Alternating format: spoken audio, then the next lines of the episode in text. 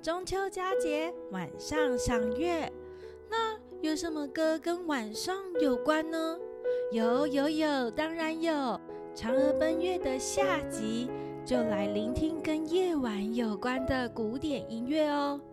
那故事开始了，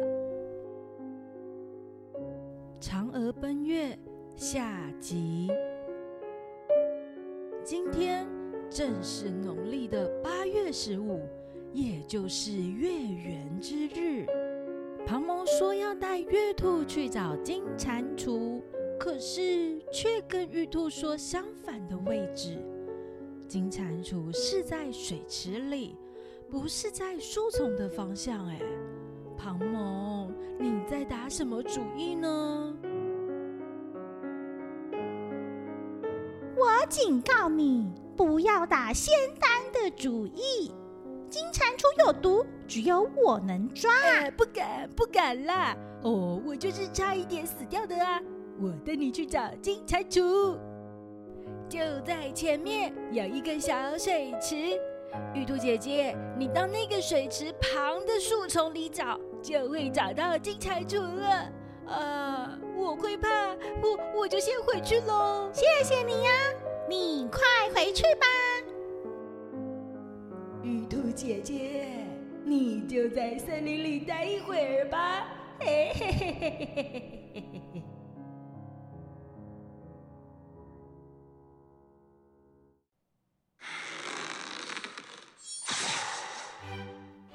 射的不错，庞蒙，你很有天分。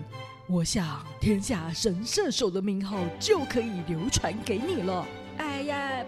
不敢啦！师傅，有您在的一天，神射手永远都属于您这位大英雄的。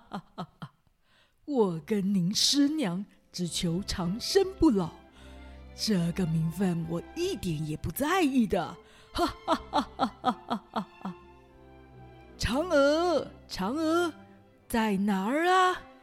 啊，这里这里，怎么了呢？今天啊。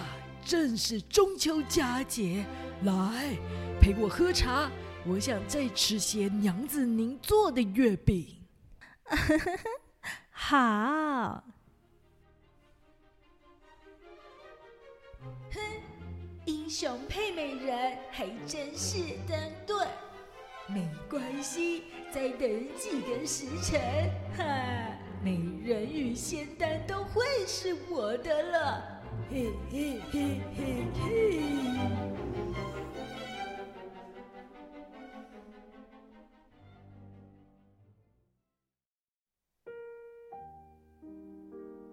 啊，怎么找了个大半天，就是找不到金蟾蜍呢？玉兔，别着急，总会找到的。不行，今天一定得找到，不然就来不及了。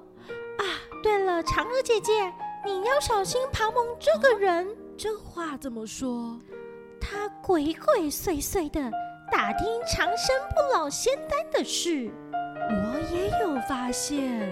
哎，算了算了，我想庞蒙他中毒时就在山里，所以金蟾蜍肯定还在。我再去找找看。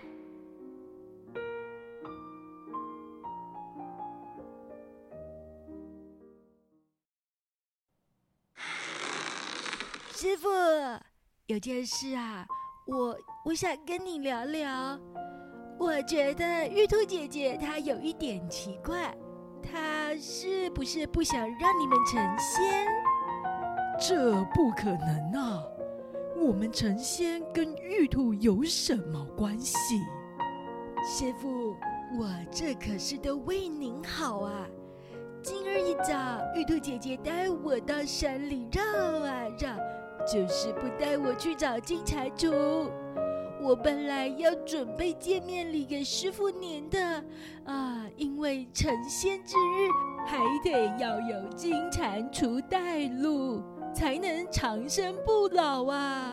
金蟾蜍带路，此话当真？那这下该怎么办？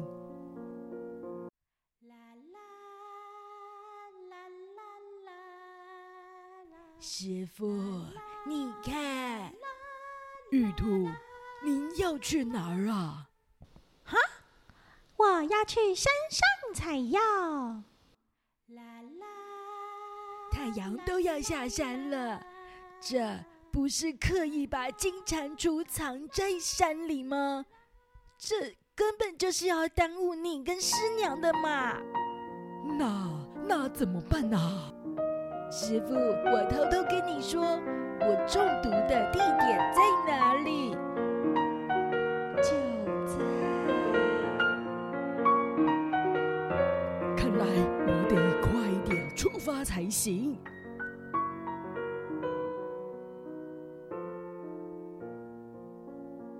娘子，玉兔去找金蟾蜍都还没回来，我亲自去找他。我们一起带金蟾蜍回来。今晚正是月圆之夜，这是仙丹，娘子你要保护好，等我回来。好，小心点啊！后羿走到森林里的水池旁，蹲下捡起一颗小石子，往水里一丢，金蟾蜍出现了。啊哈哈哈哈哈！果然在这里，玉兔，玉兔，你在哪儿？快来这里呀！正当后羿拉开弓箭，瞄准金蟾蜍的时候，金蟾蜍朝了他吐了一口黑烟。啊！什么？玉兔就在这个时候跑了过来，对着金蟾蜍施法，收服起来。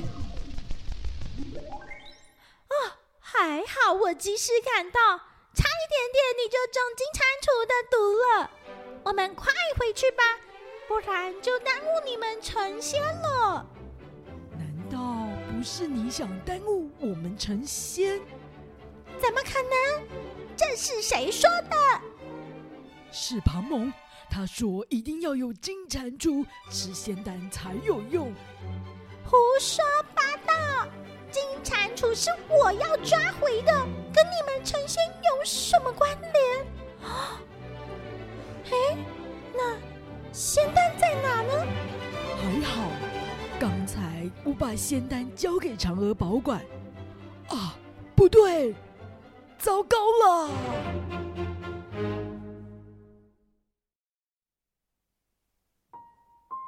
嘿嘿嘿，庞蒙，你你来做什么？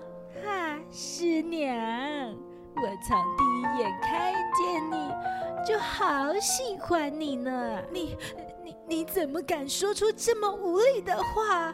嘿嘿嘿，月亮就可以升上来了，快快把仙丹拿来，让我们俩一起成仙吧！跟你不可能，等我丈夫回来你就糟糕了。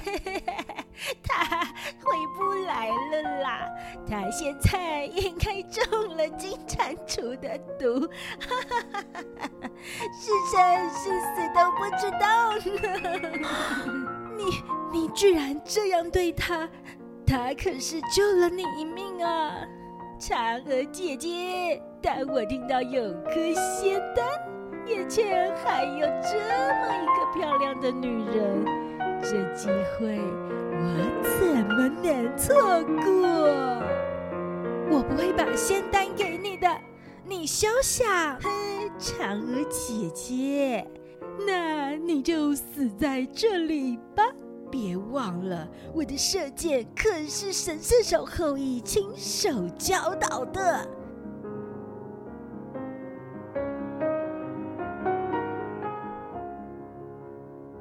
嫦娥拿起仙丹盒子，打开一看，一颗平凡的仙丹居然在月圆之日发出闪闪发亮的光芒。嫦娥紧握仙丹，把盒子丢向庞蒙，跑了出去。庞蒙紧追在后，突然一根箭射向门。嫦娥瞪大双眼，不停颤抖着。啊哈哈哈哈哈！嫦娥姐姐，你就投降吧！快，快把仙丹交出来！不，不可以！我我就算死了也不会给你仙丹！快，快给我，不然我就放箭！快点交出来！这，这就是你想要的仙丹！庞梦一步步走向嫦娥，弓箭也离他越来越近。正当庞梦放松弓箭，手要拿仙丹的时候，后羿，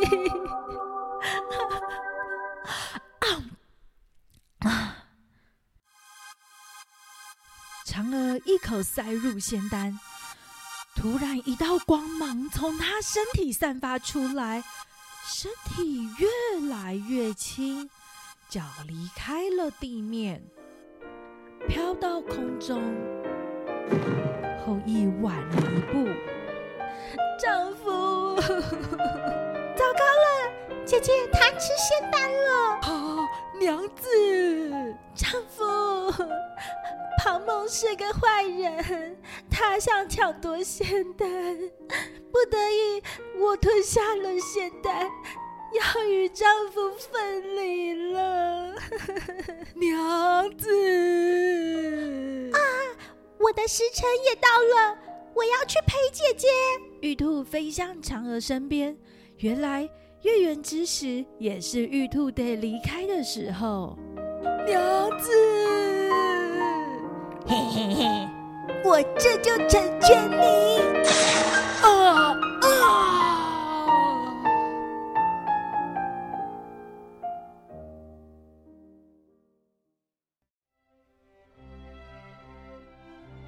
嫦娥奔月那天正好是农历的八月十五，于是每年到了这个时候，后羿和乡亲们就会在月亮下摆着水果。表达对嫦娥的思念，也祈求大家平平安安。从此之后，人们就把这一天定定为中秋节。嫦娥奔月的故事就说到这里了。在上集，我们听到了古典音乐是跟月亮有关的歌曲。有贝多芬的钢琴奏鸣曲《月光》，还有德布西的钢琴作品《贝加马斯克组曲》中的第三首《月光》。下集我们听到的是跟夜晚有关的歌，我选自肖邦的作品两首夜曲，以及莫扎特的作品小夜曲 K 五二五。希望中秋节大家都可以跟爸爸妈妈一起赏月，说不定还会看到月亮上有玉兔在那里捣药呢。我是索瑞拉咪，谢谢大家的收听，中秋节快乐！